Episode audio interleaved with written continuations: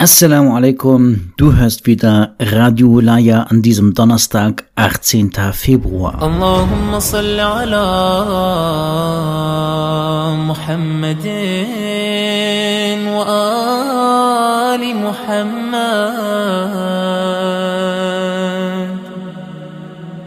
بسم الله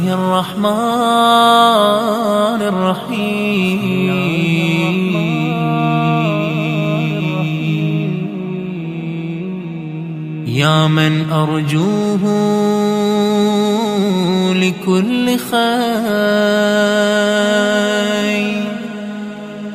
وآمن سخطه عند كل شر. يا من يعطي الكثير بالقليل. يا من يعطي من سأل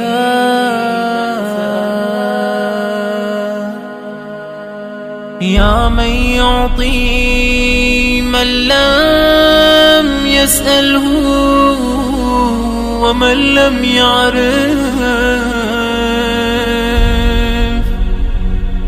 تحننا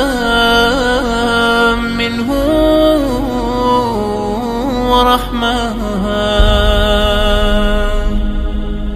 أعطني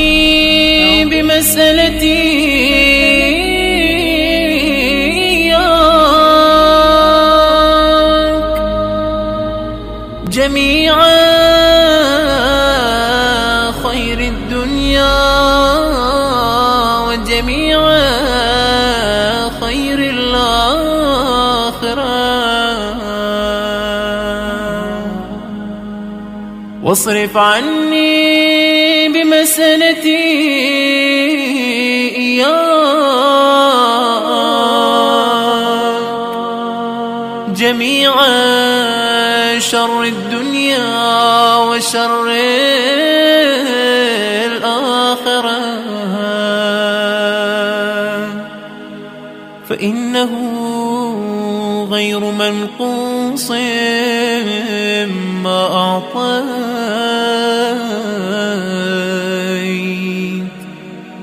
وزدني من فضلك يا كريم. يا ذا الجلال والإكرام. يا ذا النعماء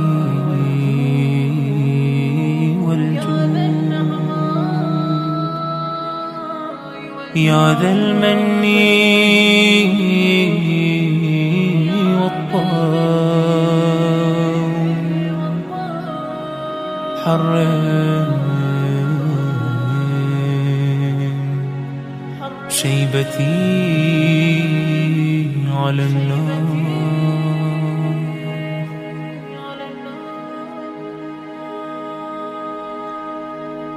Imam Ali a.s. hat eine Predigt gehalten, bevor er zur Schlacht von Nahrawan aufbrach. Diese ist in drei Teile unterteilt. Im ersten Teil beschreibt er den Zustand Arabiens vor der Berufung des Propheten sallallahu alaihi wasallam. Im zweiten Teil bezieht er sich auf die Umstände, die ihn zum Stillschweigen zwangen. Und im dritten Teil beschrieb er die Gespräche und das Abkommen zwischen Muawiyah und Amr ibn As. Die Rede hörst du gleich nach Dua. بسم الله الرحمن الرحيم اللهم رب النور العظيم ورب الكرسي الرفيع ورب البحر المسجور ومنزل التوراة والإنجيل والزبور ورب الظل والحرور ومنزل القرآن العظيم ورب الملائكة المقربين والأنبياء والمرسلين اللهم إني أسألك بوجهك الكريم وبنور وجهك المنير وملكك القديم يا حي يا قيوم أسألك باسمك الذي أشرقت به السماوات والأرض وباسمك الذي يصلح به الأولون والآخرون. يا حيا قبل كل حال ويا حيا بعد كل حال. ويا حيا حين لا حال يا محيي الموتى ومميت الأحياء. يا حي لا إله إلا أنت. اللهم بلغ مولانا الإمام الهادي المهدي القائم بأمرك صلوات الله عليه وعلى آبائه الطاهرين. عن جميع المؤمنين والمؤمنات في مشارق الأرض ومغاربها سهلها وجبلها وبرها وبحرها وعني وعن والدي من الصلوات زنة عرش الله ومداد كلماته وما أحصاه علمه. وأحاط به كتابه اللهم إني أجدد له في صبيحة يومي هذا وما عشت من أيامي عهدا وعقدا وبيعة له في عنقي لا أحول عنها ولا أزول أبدا.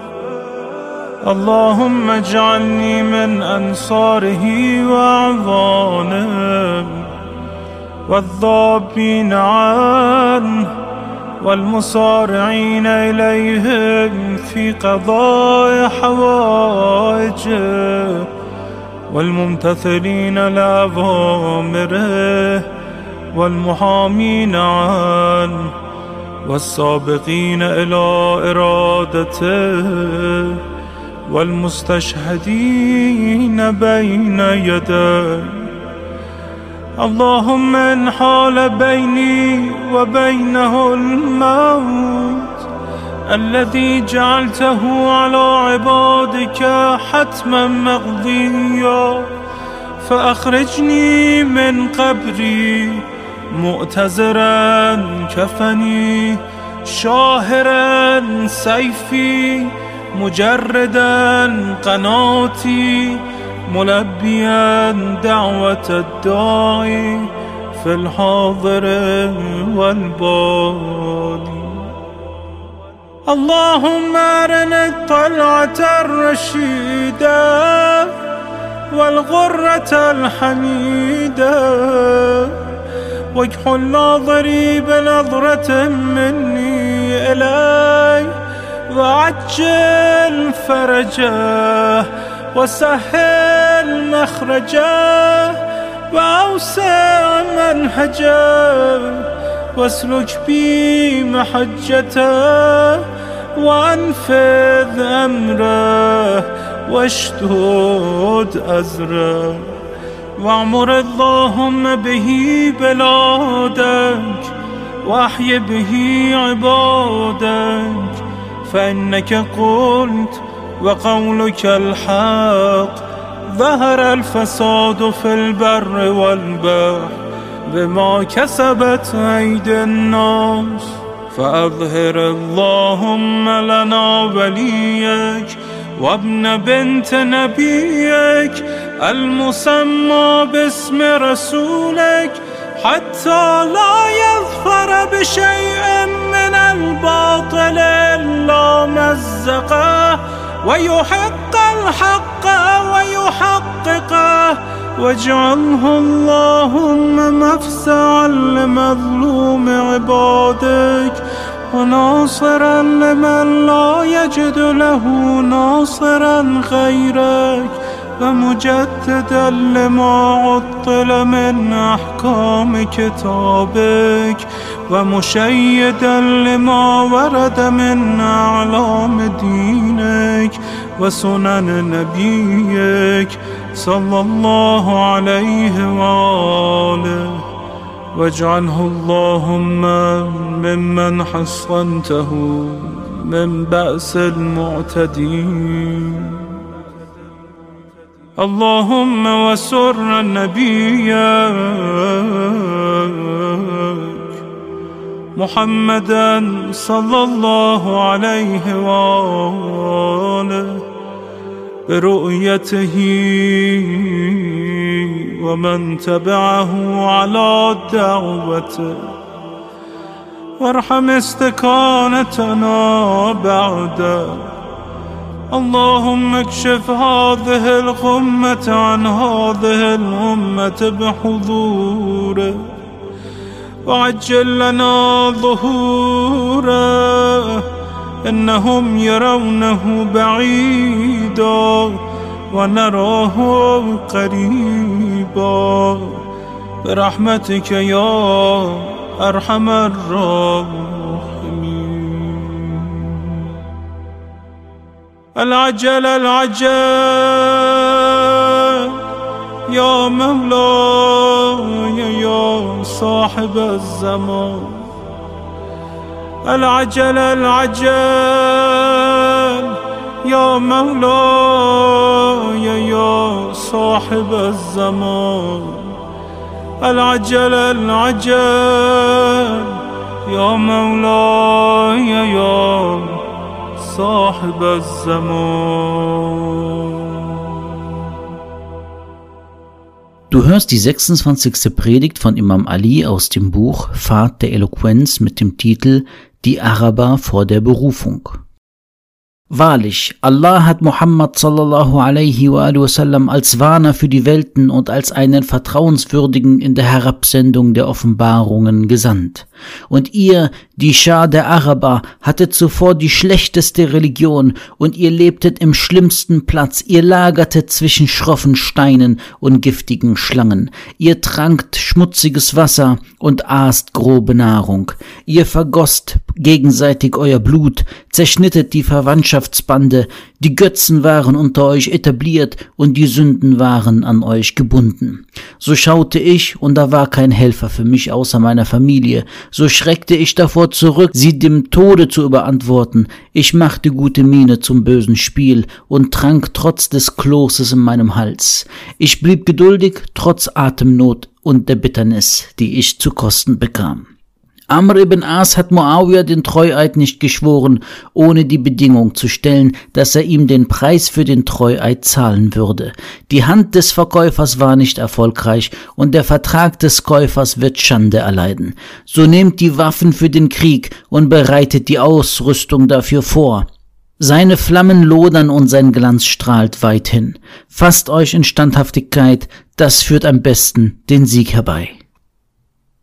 Das war die 26. Predigt von Imam Ali aus dem Buch Pfad der Eloquenz mit dem Titel Die Araber vor der Berufung. اللهم صل على محمد وآل محمد اللهم يا من دلع لسان الصباح بنطق تبلجه وسرح قطع الليل المظلم بغياهب تلجلجه وأتقنا صنع الفلك الدوار في مقادير تبرجه وشعشع ضياء الشمس بنور تأججه يا من دل على ذاته بذاته وتنزه عن مجانسة مخلوقاته وجل عن ملاءمة كيفياته يا من قرب من خطرات الظنون وبعد عن لحظات العيون وعلم بما كان قبل أن يكون يا من أرقدني في مهاد أمنه وأمانه وأيقظني إلى ما منحني به من مننه وإحسانه وكف أكف السوء عني بيده وسلطانه صل اللهم على الدليل إليك في الليل الأليال والماسك من أسبابك بحبل الشرف الأطوال والناصع الحسب في ذروة الكاهل الأعبال والثابت القدم على زحاليفها في الزمن الأول وعلى آله الأخيار المصطفين الأبرار. وافتح اللهم لنا مصاريع الصباح بمفاتيح الرحمة والفلاح. وألبسني اللهم من أفضل خلع الهداية والصلاح. واغرس اللهم بعظمتك في شرب جناني ينابيع الخشوع. وأجر اللهم لهيبتك من آماق زفرات الدموع. وأدب اللهم نزق الخرق مني بأزمة القنوع. إلهي إن لم تبتدئني الرحمة منك بحسن التوفيق فمن السالك بي إليك في واضح الطريق. وإن أسلمتني أناتك لقائد الأمل والمنى. فمن المقيل عثراتي من كبوات الهوى. وإن خذلني نصرك عن محاربة النفس والشيطان.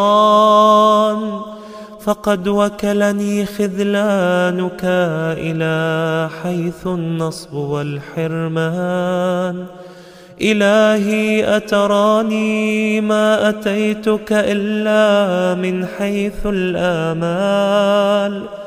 أم علقت بأطراف حبالك إلا حين باعدتني ذنوبي عن دار الوصال.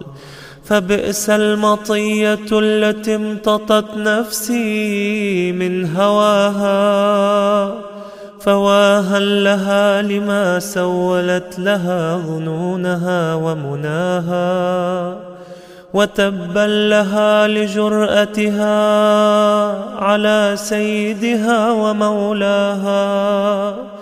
إلهي قرعت باب رحمتك بيد رجائي وهربت إليك لاجئا من فرط أهوائي وعلقت بأطراف حبالك أنامل ولائي فاصفح اللهم عما كنت أجرمته من زللي وخطائي وأقلني من صرعة ردائي. فإنك سيدي ومولاي ومعتمدي ورجائي. وأنت غاية مطلوبي ومناي. في منقلبي ومثواي. إلهي كيف تطرد مسكينا التجأ إليك؟ من الذنوب هاربا. أم كيف تخيب مسترشدا قصدا إلى جنابك ساعيا؟ أم كيف ترد ظمآنا ورد إلى حياضك شاربا؟ كلا وحياضك مترعة في ضنك المحول. وبابك مفتوح للطلب والوغول وأنت غاية السؤل ونهاية المأمول. إلهي هذه أزمة نفسي عقلتها بعقال مشيئتك. وهذه أعباء ذنوبي درأتها بعفوك ورحمتك وهذه أهوائي المضلة وكلتها إلى جناب لطفك ورأفتك فاجعل اللهم صباحي هذا نازلا علي بضياء الهدى وبالسلامة في الدين والدنيا ومسائي جنة من كيد العدا ووقاية من مرديات الهوى إنك قادر على ما تشاء تؤتي الملك من تشاء وتنزع الملك ممن تشاء وتعز من تشاء وتذل من تشاء. بيدك الخير إنك على كل شيء قدير. تولج الليل في النهار وتولج النهار في الليل. وتخرج الحي من الميت وتخرج الميت من الحي وترزق من تشاء بغير حساب. لا إله إلا أنت سبحانك اللهم وبحمدك. من ذا يعرف قدرك فلا يخافك. ومن ذا يعلم ما أنت فلا يهابك. ألفت بقدرتك الفراق وفلقت بلطفك الفلاق. وأنرت بكرمك دياجي الغساق. وأنهرت المياه من الصم الصياخيد عذبا وأجاجا. وأنزلت من المعصرات ماء ثجاجا وجعلت الشمس والقمر للبرية سراجا وهاجا من غير أن تمارس فيما ابتدأت به لغوبا ولا علاجا فيا من توحد بالعز والبقاء وقهر عباده بالموت والفناء. صل على محمد وآله الأتقياء. واسمع ندائي واستجب دعائي. وحقق بفضلك أملي ورجائي. يا خير من دعي لكشف الضر والمأمول في كل عسر ويسر بك أنزلت حاجتي. فلا تردني من سني مواهبك خائبا. يا كريم يا كريم يا كريم. برحمتك يا أرحم الراحمين. وصلى الله على خير خلقه محمد وآله أجمعين. إلهي قلبي محجوب ونفسي معيوب وعقلي مغلوب وهوائي غالب وطاعتي قليل ومعصيتي كثير ولساني مقر بالذنوب. فكيف حيلتي يا ستار العيوب؟ ويا علام الغيوب ويا كاشف الكروب اغفر ذنوبي كلها بحرمة محمد وآل محمد. يا غفار يا غفار يا غفار برحمتك يا أرحم الراحمين. وصلى الله على سيدنا محمد وعلى آله الطيبين الطاهرين Kommen wir zu der Überlieferung des Tages.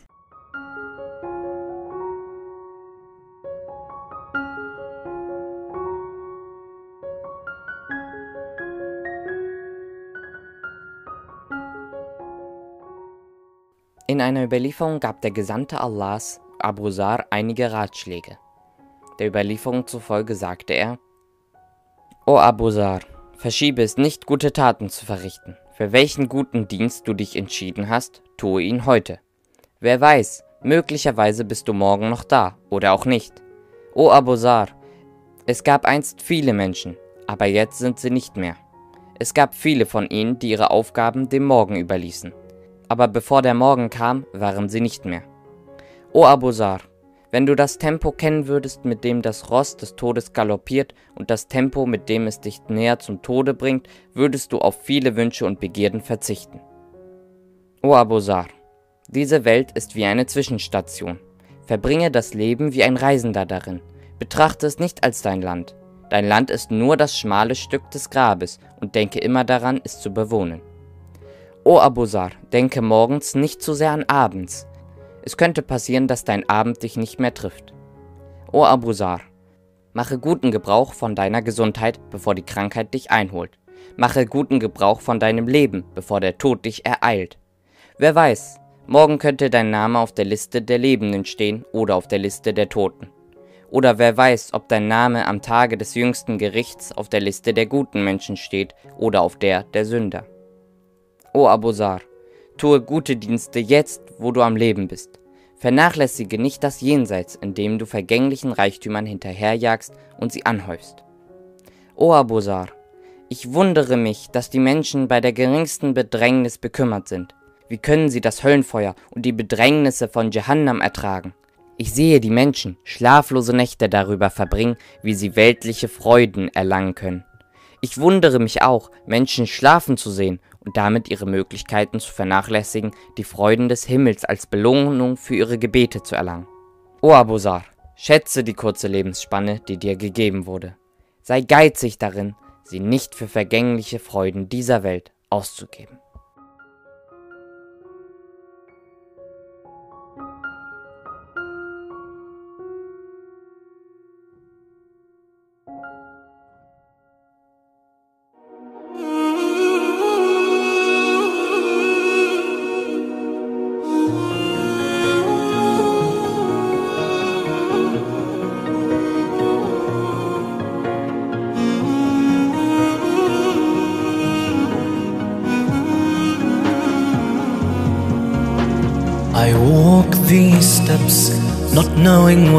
To go. I walk these steps, not knowing where to turn. I walk these steps, knowing you are the light. I walk these steps, knowing you are the cure.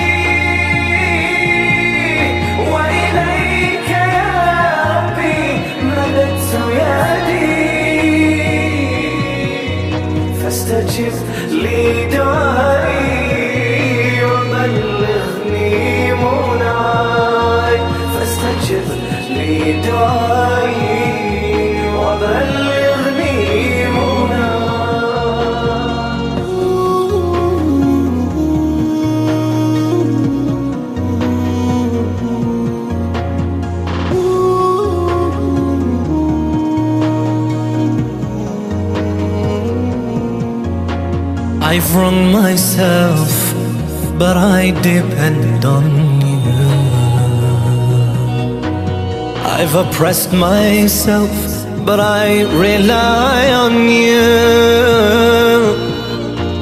إلهي وسيدي ظلمت نفسي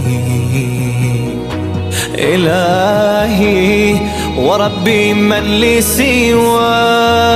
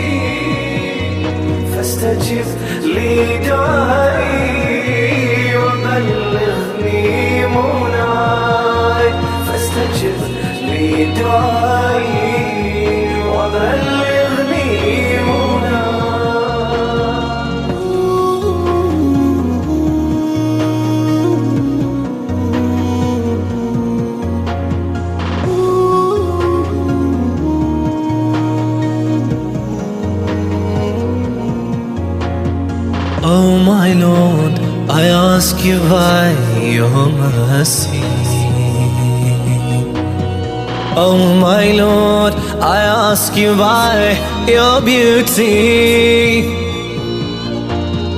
Oh my Lord, I ask you by your majesty. My Lord, I ask you, I beg you to forgive me.